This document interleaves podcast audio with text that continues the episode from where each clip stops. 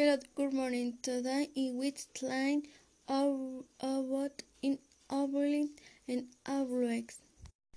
Los valores son las actitudes que reconocen en mí y en otras personas que para mí son importantes y que considero al momento de tomar una decisión o son cualidades que las personas añaden a las cosas, lo cual significa que su valor es una apreciación adicional que los seres humanos tienen sobre objetos, actos y personas.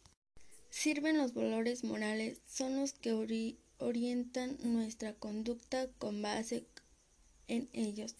Decimos cómo actúan ante las diferentes situaciones que nos plantean la vida. Tiene que ver principales con los factores que tienen lo que hacemos en las personas o en la sociedad, en nuestro medio ambiente general.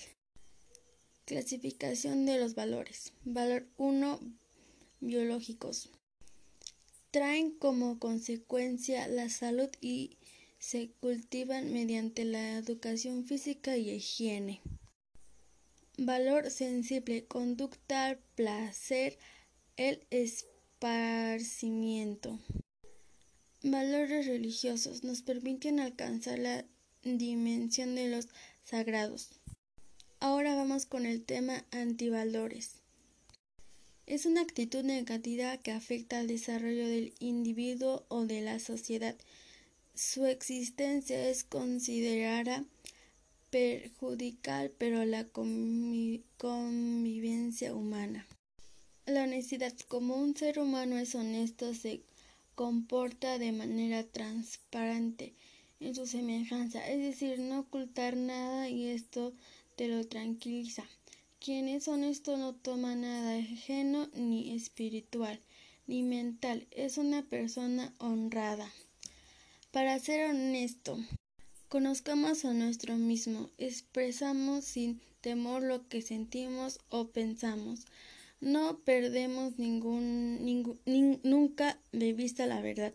Cumplimos nuestras promesas. Luchamos por lo que queremos, jugamos limpio. La deshonestidad.